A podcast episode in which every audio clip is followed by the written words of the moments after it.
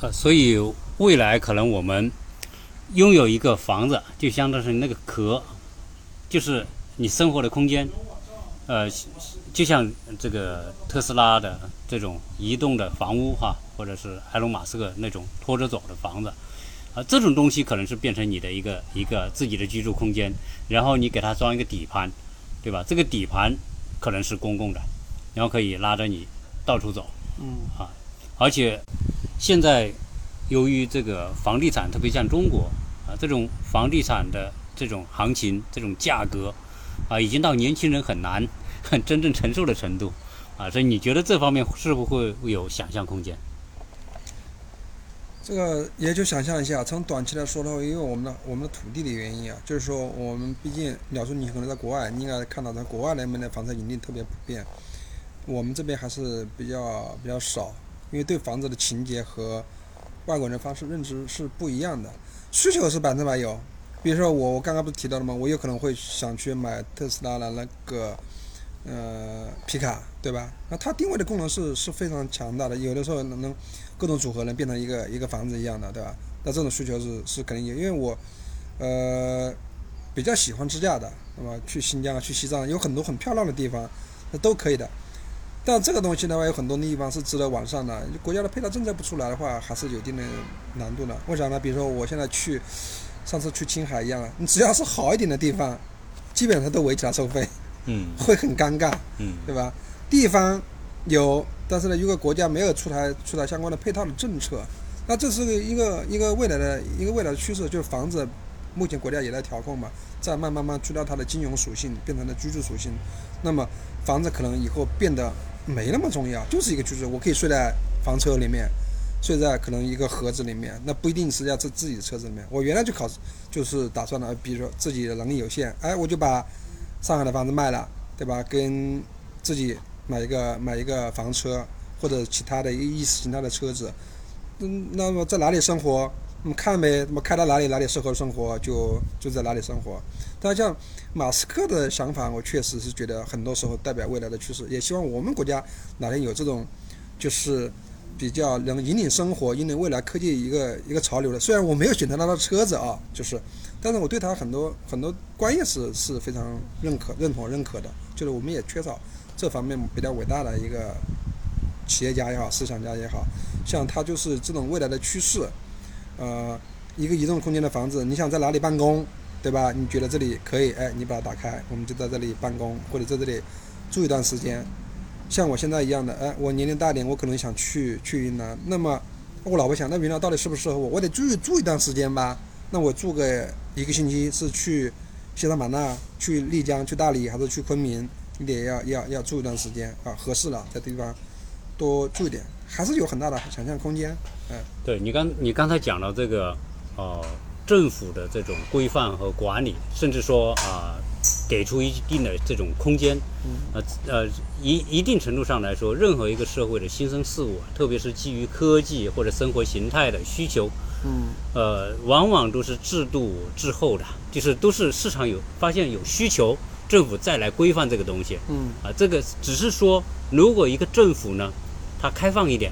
它会对这种新生的东西多一些容忍，而不会一哎刚刚一个苗头的时候就给它给给给扼杀掉，嗯而是说给它一定的成长空间，最后发现哦，这个成长空间可能会成为年轻人生活形态的主流的时候，他要的是规范它，而不是扼杀它。嗯那实际上，你看现在我我为什么我我对这个呃移动的动产哈、会有一种这种畅想呢？你看很多人哈、嗯，买很多房子，这房子比如说我在城里要有一套房子，嗯，我在海南我度假我有一套房子，对，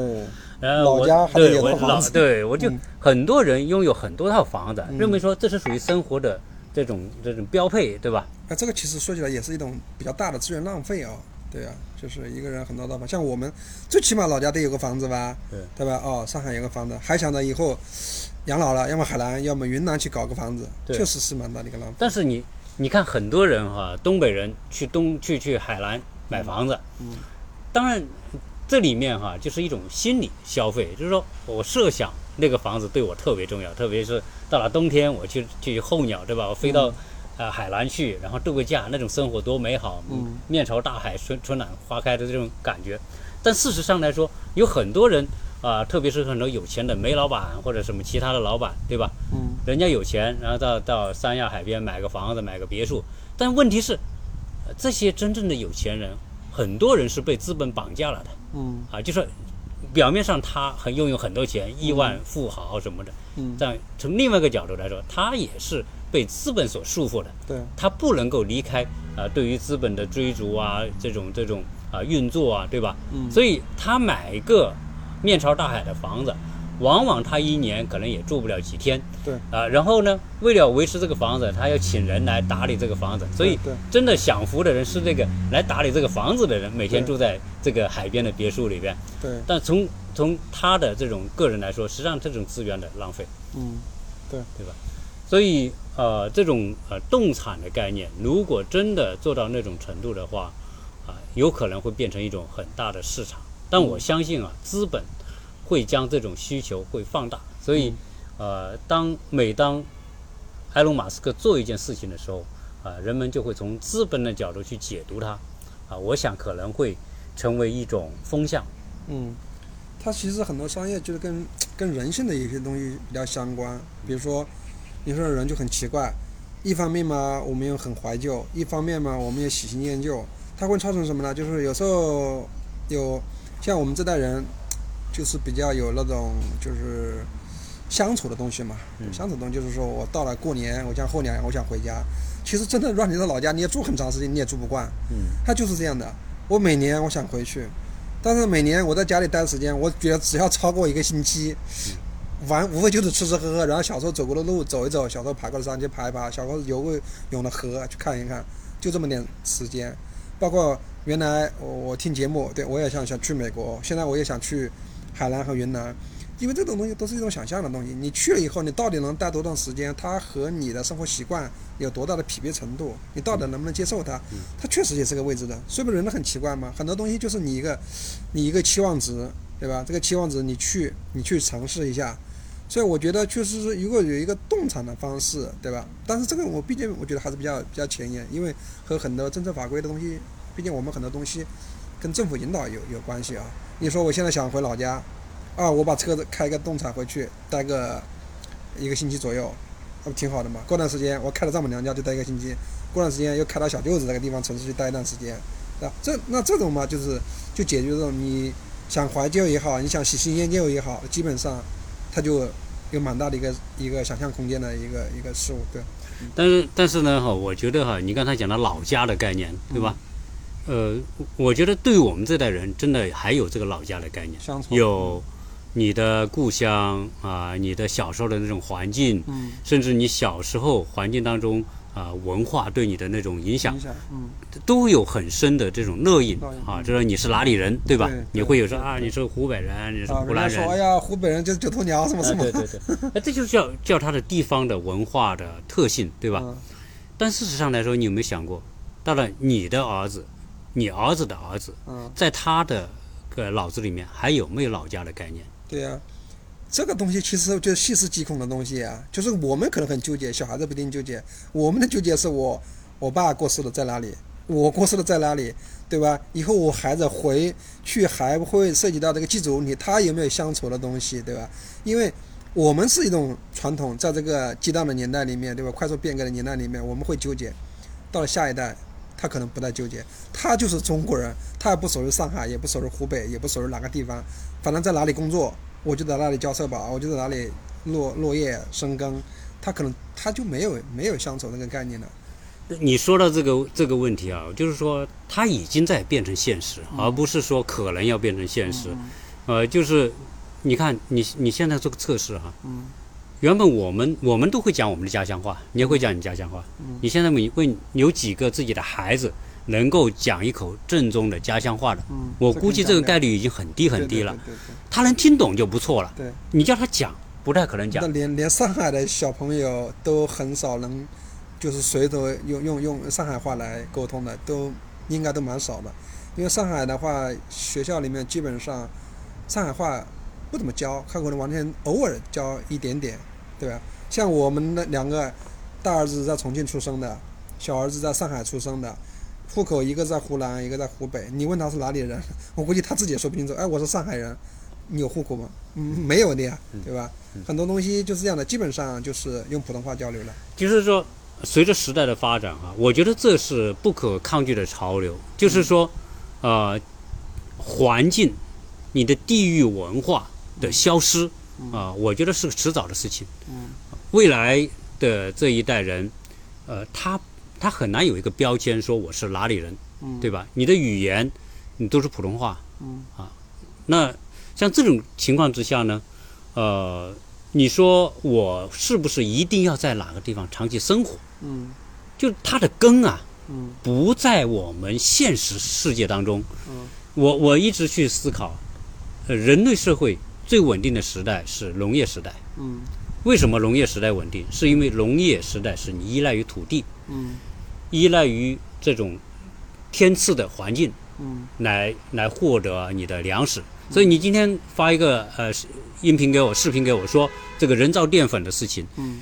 呃，过去几千年来，人们获得粮食都是依赖土壤，对依赖这个气候，对，按照季节，靠劳动，靠天气，按照一个节奏嗯。来获得食物。对，什么时候给它种什么，播种什么，就就是收获什么，对啊，都是按照那节节气来的，对吧，二十四节气那种节气来做事情。但但是你会发现，现在的农作物可以通过实验室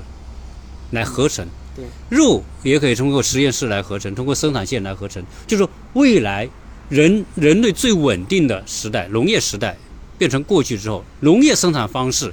被彻底颠覆之后，嗯人类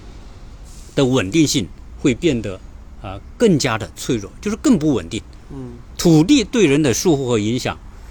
消失之后，地域文化就失去了根。嗯当地域文化失去根之后，那么我们要思考下一代人和在下的人，他的根在哪里？嗯，对，我觉得话，其实我我自己啊，会是会是有很多感触，对啊，我也我也会思考这些这些问题，就是我老是会去想，因为我们农耕农耕文化的原因嘛，所以我们老想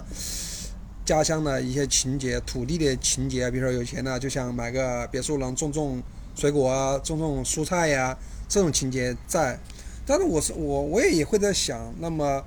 科技的速度太快了以后，对我们的一些传统的东西的传统的一些呃文化的东西快速的遗失，我觉得起到一个推波助澜的作用。就是说，比如说家族的观念，特别以前有有家族，随着时间推移，慢慢慢这个东西就快速的去淡化，对吧？原来我们我们觉得我们呃很多东西就是靠自己去去劳作，要付出。那未来以后很多东西的话，就是生产力的大幅提升以后，那么我们人到底的意义是什么？你不能总是享受嘛，你还是得干点事情呀、啊对吧？就像我一样的，我没几个钱，但是我老想着我得是不是有有个别墅，有一个地可以种。我我我感觉到骨子里面就是农耕的文化在里面深深的烙印，老了以后我总得干事情。那你说未来这些东西都靠实验室来合成，我不要，我不可能都像哲学家，他天天躺在我的院子里就看本哲学书，我在想 想啥呢？总是要干点事情。你你你谈到的农业文化这些，比如说呃传统的一些观念啊，然后一些呃什么啊、还有祭祖啊，还有这种、这种东西啊，对那是因为我们来自于农业的环境，对对吧？对，你七十年代的，呃，我六十年代的，嗯我们在那个时候，农业在我们的这个生活成长过程当中占据很重要的一个对比重。对，但是之后的这些年轻人，嗯可能除了生活在农村的人之外，大部分已经城市化的人，已经这种观念已经没有了。对，它的根在哪？它的根是互联网文化，嗯而互联网文化有没有地域性？互联网文化本质上它就没有地域性，对，甚至说的不好听，国家的特性都将消失。嗯你比如说中国互联网、美国互联网，哪有世界就一张网？嗯你一个流行的东西，可能就是全世界都流行嗯啊。所以文化的去地域性，就让说人没有根的感觉。对那对对对，那这个时候，人的流动性会受到什么？更容易受到潮流的影响，对失去自己本身有的那种特色彩。嗯那这个人的流动性就变成说，呃，他会受到一个某一个时代的潮流的影响，哎，人都去做某一件事情对。啊，那所以这种流动性会加重于说刚才讲到的车哈、因为我们呃探讨到这个车还是车和未来的生活嘛，对对对，所以动产包括居住的空间嗯啊，拥有几套房子嗯啊，这种观念有可能在未来的年轻人当中，就是说拥有这些动产已经不再是他要追求的东西。当然，我们现在说啊，你在上海，你谈到我房子涨涨了多少，升值了多少，嗯对这个东西不会是人类啊获得财富、追求财富的一种恒定的方式。对，过去可能是一种很重要的方式，而且很多人因此发家致富，嗯对最后变成富豪，对吧？对，但是它不会成为一种常态。嗯未来房子的价值，有可能随着我们说的这种啊、自动驾驶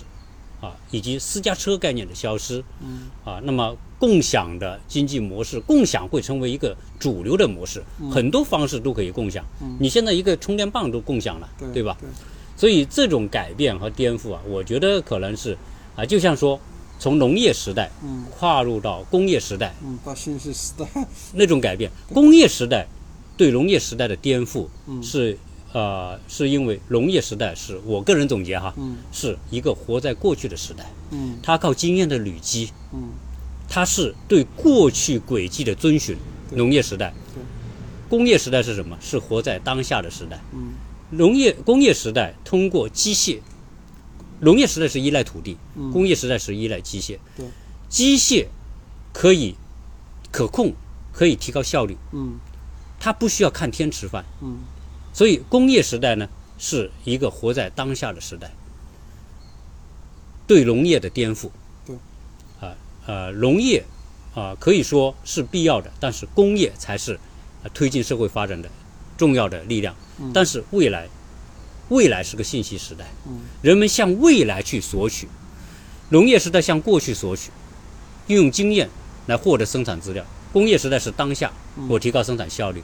信息时代是通过大数据、通过 AI 嗯向未来索取发展方向、索取资源。嗯所以，这种时代它注定会非常的美好。嗯会让你充满着无限的想象，但是它也孕育着很多人类不可控的因素的出现。对对对吧？确实会这样嗯。我有时候会杞人忧天，我就觉得话要让真的像到了未来以后，我们人的意义。意义的，因为现在我们很简单，我们通过我们的劳动价值获得别人的一个认可。那可能未来越来越自动化了，我们人只管享受吗？那可能有一部分人还是在，呃，参与一些其他方面的一些生产一些劳动。但是随着这种技术的提高以后，这个人的价值的实现的问题，那是很未来的事情啊。就是我们人的价值是不是也该去重新去定义它啊？有可能我们现在纠结的事情呢，未来可能自然有它的一个一个一个方向，可能他们不纠结，就像去我们去纠结我们呃原来到了这个城市，到了那个城市，我们的根在哪里？现在年轻人他他可能不纠结这个事情，他不存在考虑这个根的问题。我开着一个移动的房子，开着移动车到哪个城市我觉得合适，我就住下来，对吧？那么随着生产力的提升以后，那么可能会有一些位置的因素，人人的思想会发生很大的转变，但也会蕴藏着更大的一个一个危机嘛。因为原来我们是慢慢慢慢一点点正常的方式，通过自然演化的方式去进化的，那现在我们自己去改变这种这种进程，对吧？会影响对人的未来可能会做很大的一个影响，就包括现在疫情那个因素一样的，来了一个来了一个病毒，那么有可能一下子就把我们人类的命运带到一个不好的一个方向去，都有可能，对吧？呃，对，我我想啊，就是说，呃，人类的发展呢，它以另外一种方式画一个圈。嗯在早期人是流动的，比如说狩猎也好，采嗯采采摘果子也好，对吧？那是流动的。后来农业时代就要在土地上获得东西，你就不动了。不动了，对吧家族关系就更强了。就啊知道，然后工业时代，你生产你要进厂工啊工厂，你要固定的，要动了，对，固固固定在一个工厂旁边，嗯对吧？但是呢，在未来，在信息时代，人类又重新恢复到游牧的时代。嗯，为什么呢？因为你失去了禁锢你的这种环境。资源，嗯互联网本注定就是流动的对信息流嘛。实际上，我们现在本质上是在信互联网的信息流当中游牧，嗯但未来人们可能又回到一个新的游牧时代，就是人可能驾着车，驾着这个移动的这种生活的盒子，嗯然后呢去你想去的地方，又开始新的这种游牧的一个时代。嗯呃，所以呃，我们说未来的游牧时代哈，嗯我正在想啊，人们仍然会心里有一种东西，就说我要寻找一个社群，嗯，一个社区，一个认同感的，呃大家但比较是有认同感的但是东西物理世界的社区社区，嗯大家实际上是已经对你没有什么作用。比如说你住在这个小区，你说你跟邻居大家成为好朋友什么的，大家经常一起玩，像这种概率越来越低了。对。呃，大家以前的农村是有可能的，对为什么一方水土一方人呢？你现在农村里面，语言呀、生活习惯呀、风土人情啊，都很像，大家是认同感比较高的，比较比较高的。就像你娶老婆一样，你娶你们那个地方的人，他很多东西和你的冲突就小，你换个地方文呢，化背景相同，哎，他冲突就很大，就会对有很大的冲突。对对，你你说的很对，就是像比如说我们很多啊、华人在美国娶了啊、老外啊、嗯，大概率这个离婚率是相当的高对啊、因为来自不同的背景，对他的很多东西当生活碰在一起的时候对，它会产生很多的问题。对对对对对，所所以呃，我们在那同样的呃，实际上现在这个时代呢，你你刚才讲到，就是说我们我们往往很多时候是身不由己的嗯这种东西，而且随着未来的这种变化，呃，资本在我们的社会未来当中起的作用越来越大。但关于资本的话题，我一直也想啊，马克思研究资本，我们自己观察今天的社会，实际上很多时候呢，呃，往往人们说我要变得很有钱，嗯我要变成马云，我要变成谁谁谁，对吧？嗯嗯，啊、事实上来说，当你真的成为马云的时候，你会发现你并不一定幸福，对，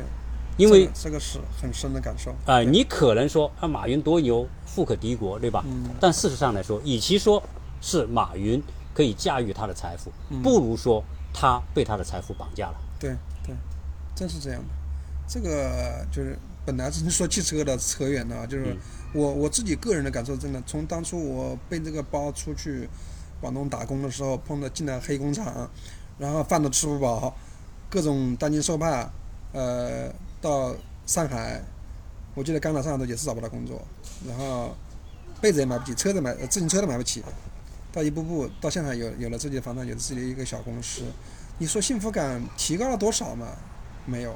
我个人有时候跟我儿子聊天，我觉得最幸福的时候是住在那种那种民房的时候，就是一大堆邻居，也没什么界限，反正大家都打工的，都差不多，对吧？有时候聊聊天，小孩子在这个小区里面一通疯玩，觉得那时候蛮美好的，并且两口子也有目标，哎，我们无非就是想赚点钱，在上海买个房，买不起就去武汉买，再买不起就去黄石买，对吧？总是有个目标。当你有时候你这些东西你实现了以后，你住了房子了以后，你可能幸福感很短的时间就会消失掉，无非就是可能三四个月、两三个月，跟车一样的，过了几个月你就就消失了，对吧？对，呃，实际上，实际上呢，人追求什么，很多时候你你说现在生活到底有没有改善？嗯啊、我觉得从物质层面来说，我们是有特别大的改善嗯啊，这个这个是完全我们看得到的。嗯，但是呢，我们同时又在陷入一种失落的状态。内心比较荒漠化。对，就是你你你回想你自你的精神世界是不是同样的啊、呃在成长呢？呃，有时有时候我们往往会发现，我们的内心世界并没有随着物质世界的丰富而、变得同样的丰富。应该说物质增长太快，我们没很少时间能静下心来，停下脚步来思考，真的。所以人生是一个 一个哲学话题哈、我们永远都不一定能找得到答案。呃，今天我们啊、只是说探讨一个呃汽车对未来的人类的这种影响。呃，当然这种东西呢，我们要细想呢，我们会一种喜悦嗯啊、因为它会带来无限的可能性，但是呢，又会又有很多的担忧，因为它会让我们失去过往我们的呃文化的根。啊，那我们变成一个彻底的扶贫。呃，我们啊、总结一一下，可以说啊、这是一个美好的时代，也是一个很糟糕的时代。啊、你有什么样的总结？我觉得太快了吧， 发展的速度太快了，觉得自己感觉有时候好像没准备好似的。反正我呢，就是聊这个节目嘛，本身我自己也没怎么做准备，哎，突然鸟叔跟我说要聊节目，那么我觉得吧，鸟叔鸟叔的节目呢，最大的好处呢，就是说思考的比较多，就是不管对与错吧，就是分享一下自己的自己的一个观点。那么我觉得的话，听友们有时候呢，就是说，呃，听这个节目的时候，我觉得应该年龄偏大的人可能比较多一点。很多时候嘛，就是到零零年呢，就是开始开始思考一下一下人生。那么我个人也没什么专业知识，反正就鸟叔，呃，碰到我了就随便说说，好吧？就是，呃，听友们就是拍圈稍微轻一点哦，没啥。啊、对，呃，本来吧，人呢活到一定的时候呢，我们可以说，哎，我们越来越明白了；我们也可以说，我们越来越不明白。啊，终究会回回到啊，围绕着那个话题，呃，你是谁？你从哪里来？你将到哪里去？以及说，我们这一群人是谁？我们这一群人从哪来？未来我们到哪里去？啊，这些是啊，终极的，可能永远都不会有啊答案的那么一个哲学命题。